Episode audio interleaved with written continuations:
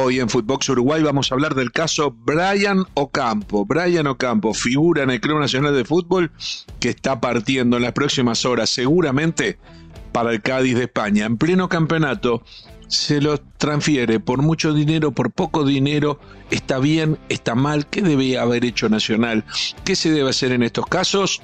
De esto vamos a estar charlando en nuestro podcast de hoy. Footbox Uruguay con Sergio Gorsi, podcast exclusivo de Footbox. Está 0 a 0 el clásico. Le pega largo sobre el sector izquierdo, lleva campo. Se quedó con ella, va a ir contra Costa. Enganchó, lleva. Enganchó, lleva. Mire que peligro. Enganchó, piso larga. Va a sacar el centro, tiro al arco.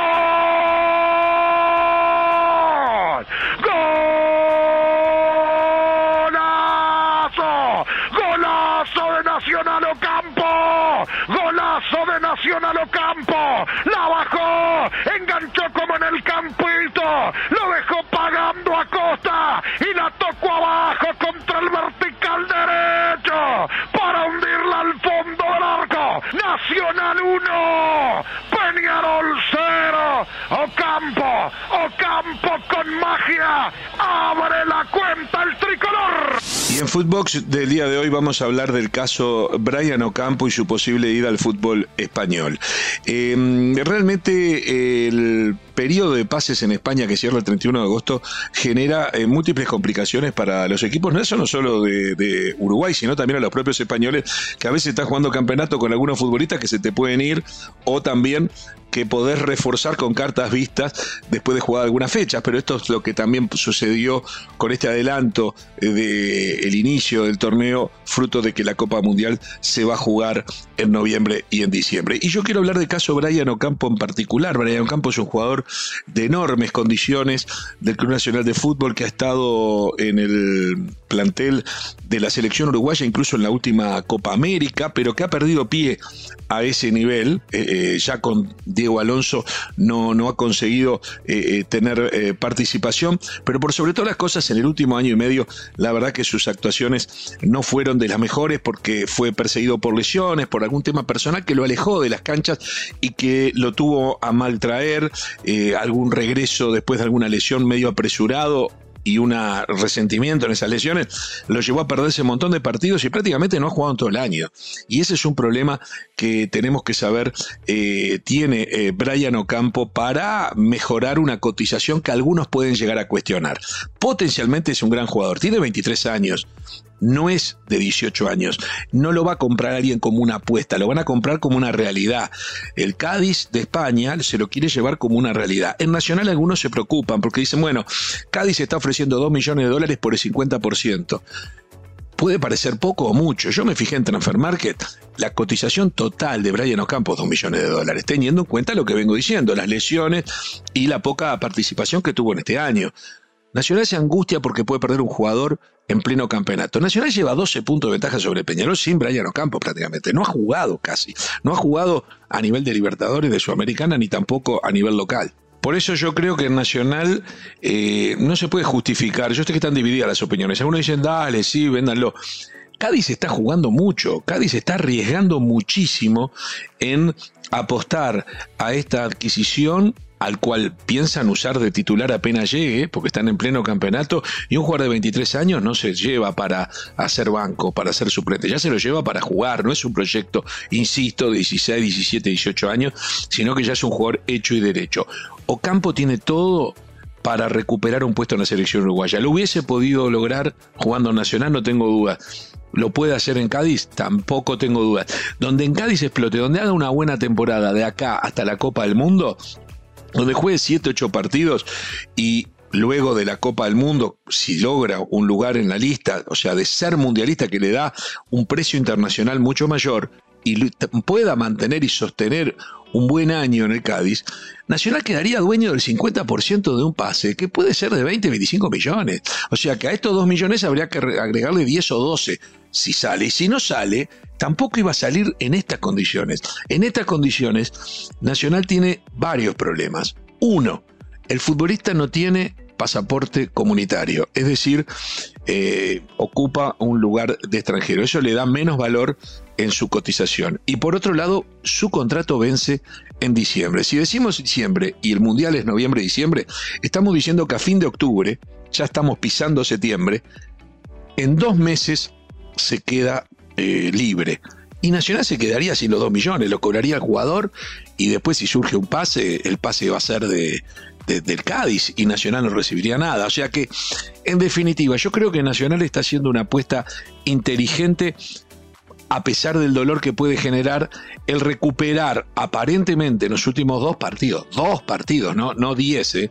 Dos partidos, un jugador del talento potencial de Brian Ocampo que lamentablemente hace un par de años que no lo puede desarrollar. Brian Ocampo fue campeón de la Copa Libertadores América con Nacional en el 2018, la sub-20, ¿no? Copa Libertadores sub-20 y este, había sido una figura muy importante y lo llevó a participar de la selección uruguaya. Recuerdan el episodio en la Copa América, cuando Uruguay quedó eh, fuera de la Copa, se le puso un avión urgente a la medianoche para que llegara a Montevideo y fuese titular en un clásico que se definió con gol de él. Pero más allá de ese episodio, ya luego no volvió a ser el mismo. No volvió a ser el mismo eh, Brian Ocampo. Él lo sabe, lo saben los hinchas nacional, lo sabe su entorno. Y es un tema que, bueno, que eh, eh, significa una apuesta. Es muy fácil con el dinero de los demás ser muy guapo, decir lo que se debe hacer, lo que no se debe hacer. Lo que yo creo que también cuando se da un pase de estas características, el futbolista que no venía pasando buenos problemas, digamos, eh, anímicos, además de los físicos concretamente por lesiones, el futbolista yo pienso que este, merece tener la tranquilidad de conseguir un pase que ya le deje el, futuro asegurado o parte de su futuro asegurado al firmar con un equipo de la Liga Española, por más pequeño que pueda parecer a lo lejos. Por eso es que yo digo que en estas cosas hay que, hay que tener mucho cuidado. Eh, evidentemente el fútbol uruguayo, por ser un fútbol sin dinero, tiene eh, un problema, va a tener que acompasar sus actividades para quitarle presión a esto, va a tener que acompasar sus actividades a los periodos pases de los medios importantes, porque eh, España se puede llevar a toda la liga uruguaya, si quiere, en pleno campeonato y no está bueno. Y bueno, el campeonato debió haber terminado como terminó en otras partes y empezar cuando empieza en otras partes para evitar este doble dolor. Porque acá está, que te se va un fenómeno que no sabes si lo podíamos haber vendido por 10 millones, por 15 millones, ¿por qué lo vendemos eh, en 2 que es 4? Porque si la mitad es 2, en realidad es 4, pero no es 4 tampoco, porque es 2 por la mitad, más lo que puede ser la mitad de un superpase de 20 o 30 palos. O sea que hay que tener cuidado con esos detalles pero en pleno campeonato, cuando se viene justamente increíble, en forma increíble, un, clásico.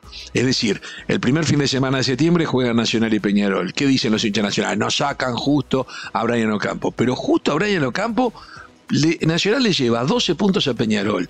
Hizo mejor Libertadores y mejor Sudamericana que Peñarol y se lo lleva. Este, lo hizo todo eso sin Ocampo, sin Brian Ocampo y resulta que ahora parece que fuera el jugador más importante para este clásico, que sería importante, no tengo duda. Pero por favor, pongamos las cosas en su justo lugar. Es muy difícil conseguir eh, transferir futbolistas en un momento en que en todos lados se juega bien, en todos lugares aparecen grandes futbolistas y en donde no hay limitaciones para cupos de extranjeros y sobre todas las cosas donde hay mucho dinero.